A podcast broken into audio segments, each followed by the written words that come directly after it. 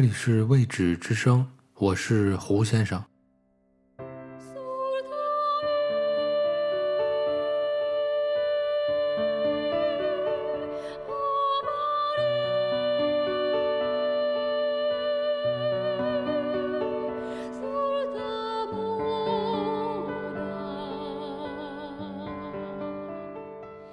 假期的后续时光，依旧在日本旅行。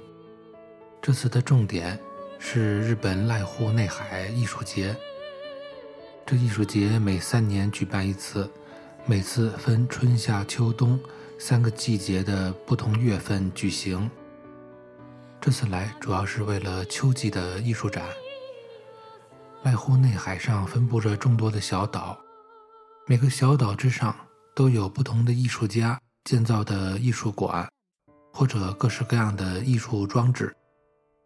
在这里参观交流，确实开了眼界，增长了很多知识，也认识了很多世界各地的新朋友。在日本的艺术家中，除了有本国人，还有很多外国人。小泉八云便是一个代表。之前做过他的一期节目，但我确实非常喜欢他的作品。正好这次在日本跟一些朋友聊天，又谈到了他，于是我想再继续做一期关于他的节目。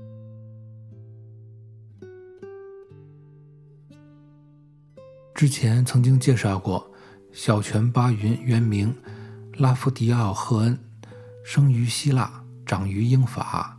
十九岁时到美国打工，后成为记者。一八九零年来到日本，曾先后在东京帝国大学和早稻田大学讲授英国文学课。他于一八九六年加入了日本国籍，跟从他妻子，姓小泉，取名八云。小泉八云也是苦孩子出身。幼年父母离异，母亲返回故乡希腊，而父亲则远走印度，将他丢给婶婶抚养。童年的不幸与创伤，孤独无助的体会，使他形成了对灵异事物异常敏感而好奇的性格，即所谓的强灵感体质。据传说，当他五岁时，曾在半梦半醒之间。亲眼见到过幽灵的出没，因此受到了惊吓。不久，他便写下了一篇文章，名为《梦魔的感触》，用来追忆和回味那种体验。由此为发端，开启了他一生搜集、写作、整理鬼神奇谈故事的事业。他的作品被称为日版的《聊斋志异》，是日本现代怪谈文学的鼻祖。他擅长写各种民间的传说奇闻、妖怪奇谈。他笔下的那些奇人异事、神鬼故事，既显示着浓厚的日本传统文化色彩，又是那样的栩栩生动。故事篇幅都不长，但读起来却是惊心动魄。引人入胜。今天我要读他的两篇作品，一篇名叫《石梦墨》，一篇叫做《蓬莱》。《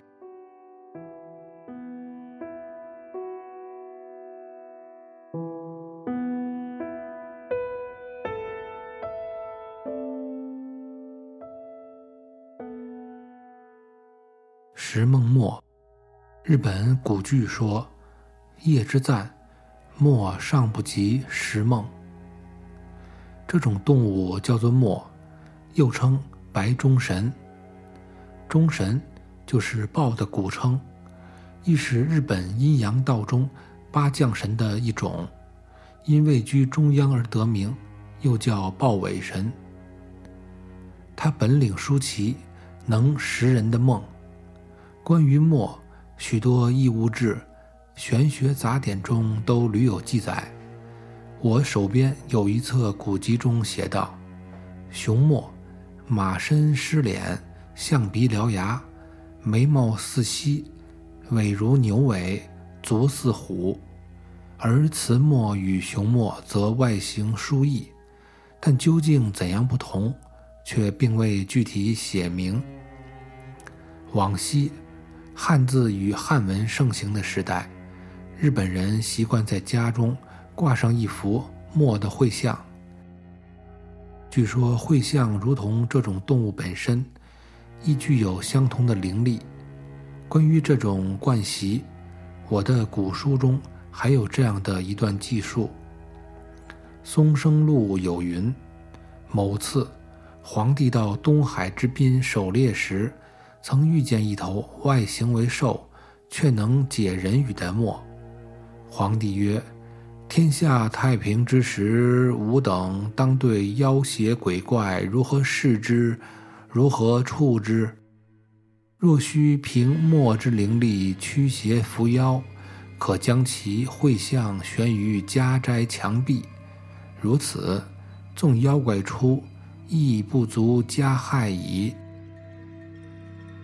接着，书中罗列了一长串恶鬼罗刹的名字，以及他们出现的前兆：鸡产软蛋之时，妖魔台风将现；猪蛇缠绕之时，妖魔神咒将现。犬走而双耳面厚之时，妖魔太妖将现；狐狸口吐人语之时，妖魔积语未就将现；依山见雪之时，妖魔幽鬼将现；米桶口吐人语之时，妖魔勘定将现；夜发噩梦之时，妖魔临月将现。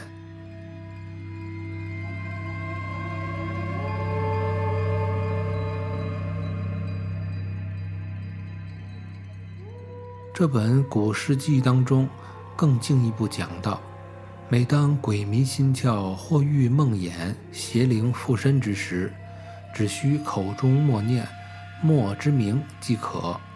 如此，妖邪将立坠于地底三尺之下。不过，说到鬼灵的问题，我自觉没有什么资格乱加妄语，毕竟它属于古老的中国鬼神学范畴。是尚且无法探其究竟、令人畏惧的玄界。至于日本的墨，事实上与之全无关系。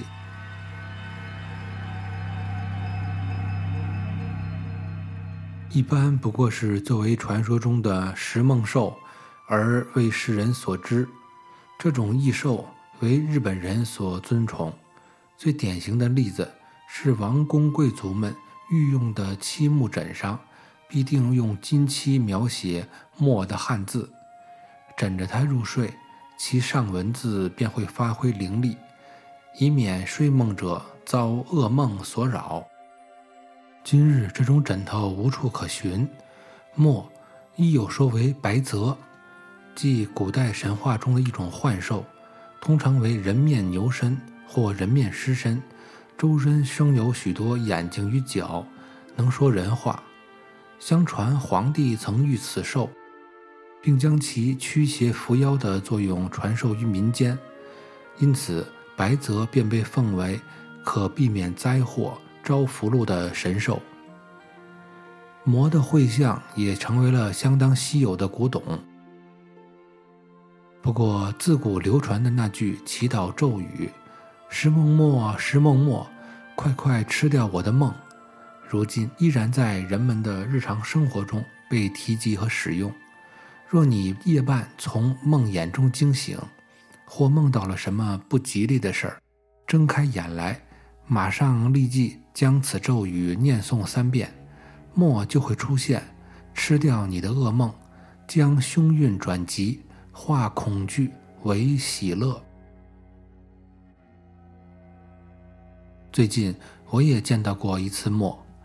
伏暑当中，某个异常炎热的夜晚，我忽而从睡梦中醒觉，感到一阵莫可名状的窒息。其实尚才子夜丑时，一头墨自窗子探进了身来。他问我：“有什么梦可以给我吃吗？”我闻之甚喜，答道：“有啊，石梦墨，你先听我讲讲梦中所见。我梦见自己置身于一间白色的高墙屋子里，四周华灯齐上，一片通明。然而光秃秃的地板上却看不见我的影子。不经意一瞥之间，就见不远处的一张床上躺着。”我自己的尸体，但是何时以及怎样死的，我却记不得了。床边坐着六七个女人，皆与我素昧平生。她们既不年轻，也不年老，清一色的穿着丧服。我心说：“哦，原来都是来替我守灵的呀。”他们一动不动，一言不发地坐着，四下一片悄然，不闻丝毫声响。也不知为什么，我就是觉得，看来时辰不早，夜已经很深了。正当此时，我忽然感到，空气之中有一种说也说不出的息闷。嗯，或许说它是精神上笼罩的压抑感，也无不可。总之，有一种看不见的、令人麻痹瘫软的力量，悄悄地在房中漫胀开来。而这时，守灵的几个女人彼此交换着眼色，可见她们也害怕了。其中一个人嗖地站起身来。悄无声息地离开了房间，接着又是一个，他们一个接一个，宛如魅影似的飘然而去。最后，屋中就只剩下了我和我的尸体。屋子里依然灯光大亮，可弥漫于四下的那份恐怖气息却愈加的浓重。守灵人感受到之后，都相继溜走了，我却觉得尚有逃走的富裕，再逗留片刻也无不可。其实，就是想看一看那恐怖的东西，便被那份好奇心给多住了。我想仔细看看自己的尸体，好好检视一番，就走至跟前去。谁知，一瞧之下，不可思议的是，那具尸体看上去显得长得可怕，难以描摹的那种感觉，反正就是长到不自然的程度。正看着，那具尸体的左眼的眼皮竟然微微的颤动了起来。不过，我想可能是灯火闪烁造成的错觉吧。那眼睛看起来仿佛要睁开似的，我便悄悄的、小心谨慎的蹲下去，想瞧个明白。这人果然是我呀！我一面想着，一面俯下身去。这事儿可真是越来越古怪了。死尸的脸竟然逐渐越变越长。这可不该会是我呀！我将身子俯得更低，同时想，不过却不可能是别人。这一琢磨之下，忽然不可言喻的胆寒了起来，心说：这死尸的眼睛该不会睁开吧？可他到底还是睁开了，清醒地睁着。我刚与他的目光相对，那死尸便“嚯”的一声从床上飞身而起，狠盯着我向我扑来。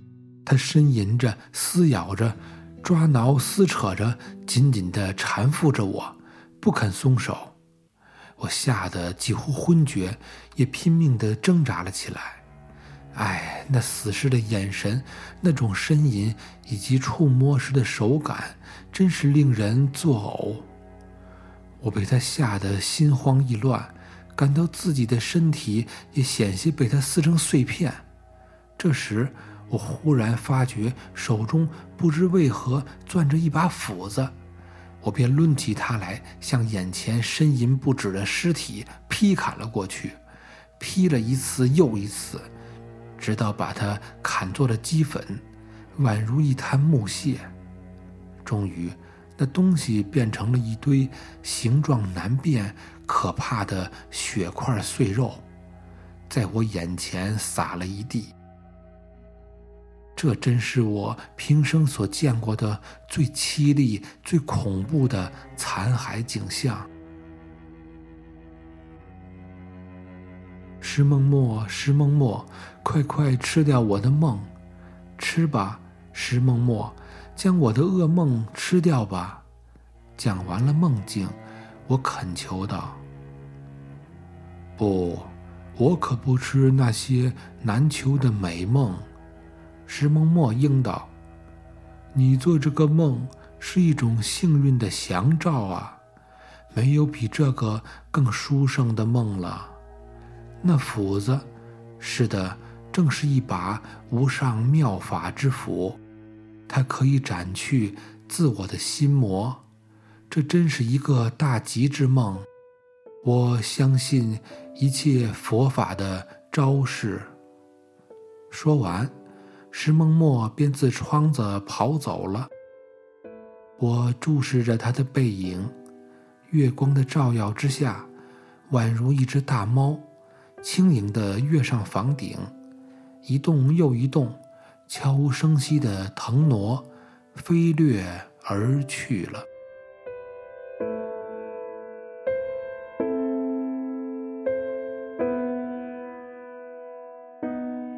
这里是未止之声，我是胡先生。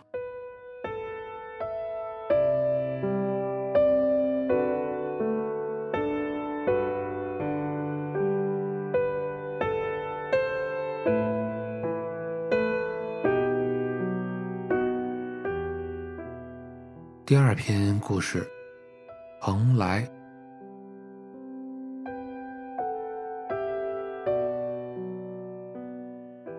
海天之间，水色迷蒙，云蒸霞蔚。时值春日，旭阳初升，晨光微熹。放眼望去，战海长天，渺远无垠。目力所及，浪涛拍岸。蔚蓝无际，万千雪沫竞相泛起，银光艳炼，不可触及。视野之内，靛青一色，近滩远海，浑然无系。迟暮远眺，水天相衔，延绵不绝，一粒一线。碧潮氤氲，青烟笼日，穹空苍茫，遂不可测。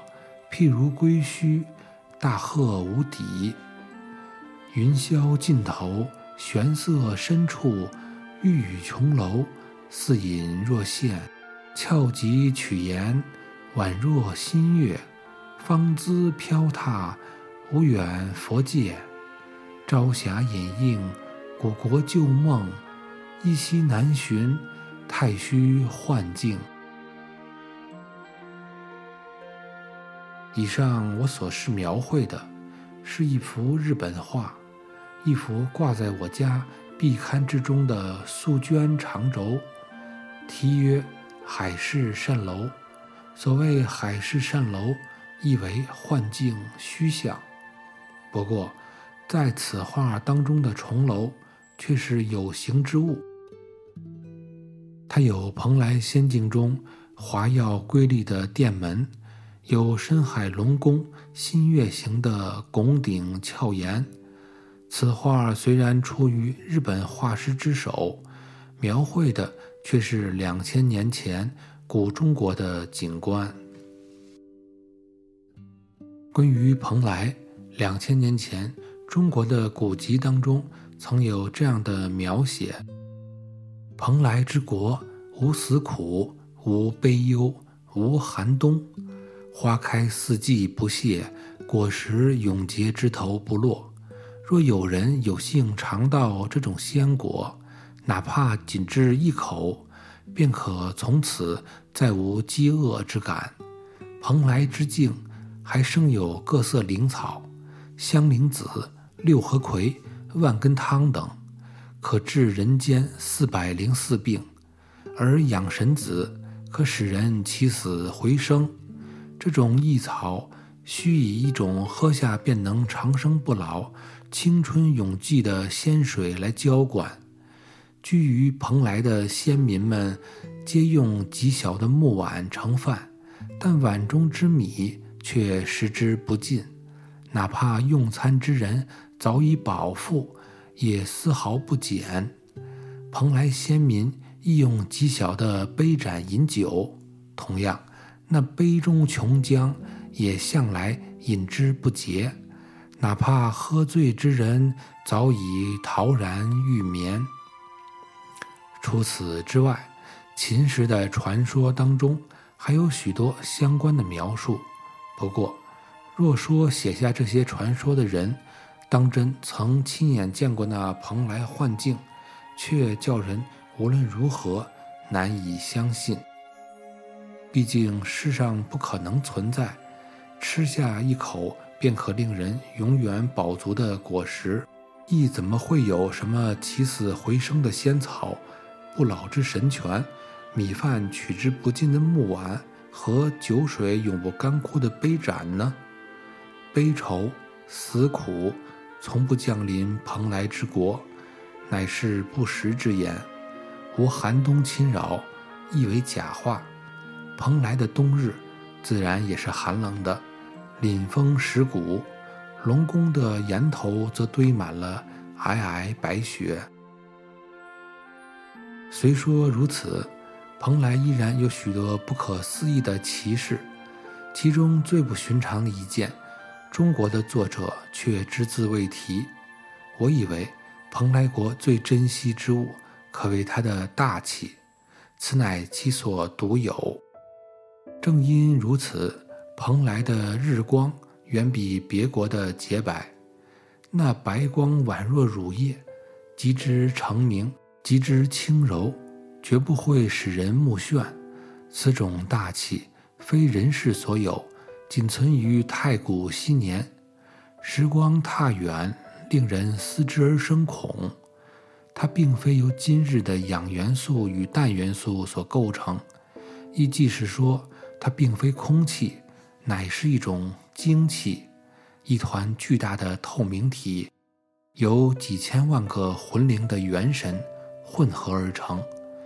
所有的魂灵皆来自于我们思考方式迥异的太古之民。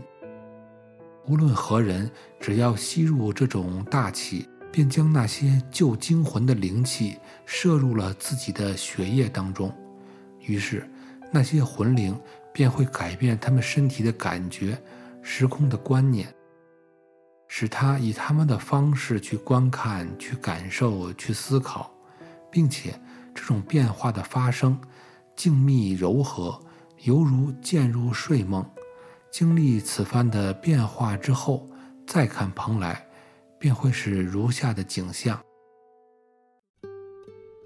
蓬莱之国，不知何为邪恶。人心所以而不老，永葆赤子之心。蓬莱之人，唯有当神明赐其悲伤时，会掩住面容，直待悲伤消失。除此之外，自生至死，常面带微笑。蓬莱之人，互信互爱，和睦相处，亲如一家。女人的心魂如小鸟轻盈，声音所以柔婉动听。好似鸟儿鸣唱，少女嬉戏时轻舞的衣袖，仿佛鸟一般舒展。蓬莱之国，除忧色之外，再无避人之事，因此从不需要感到羞愧。因无偷盗，外出不需锁门；因无惊恐，夜间亦不闭户。国人虽非不死之身，却个个为，却个个为仙子精灵。国中万物，除龙宫之外，皆玲珑珍巧，形态殊奇。因此，精灵小人们全都用极小的木碗吃饭，以极小的杯子饮酒。若说这所有的珍奇异象，皆源于国人吸入了灵庙的大气，倒也并不尽然。太古的魂灵在此间施展的唯一魔力，是唤起了人们对理想之国的希冀，对远古之光的憧憬。正是这种美好的愿力，蕴藏在蓬莱人的心念当中，在他们无邪生涯的朴素率真当中，在女人的温柔婉约当中，最终化作石像显现出来，造就了蓬莱仙国。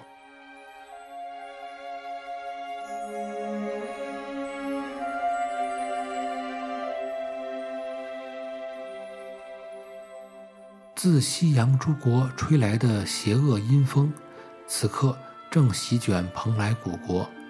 那灵妙的大气，呜呼已正日渐消散。如今，仅残存于日本山水画家所描绘的风景之中，依稀飘渺，片片缕缕，宛若一抹细窄光亮的云带。唯有那丝云残照之下，尚有蓬莱存在。除此之外，则在难以寻觅。须知道，蓬莱又称海市蜃楼，亦既是无法触及的虚幻之境，而它正逐日消失，只出现于绘画、诗歌、梦境当中，其他时候早已不复得见。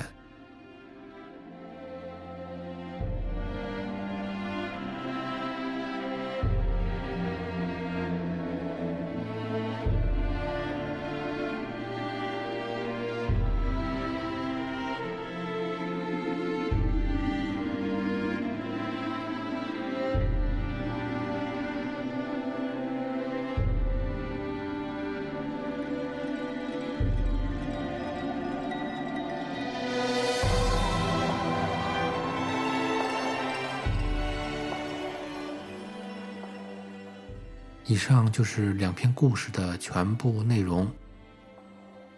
威力文明之所以在千百年以来能远播海外，影响周边之国，则来源于吸收与包容、创新与积累。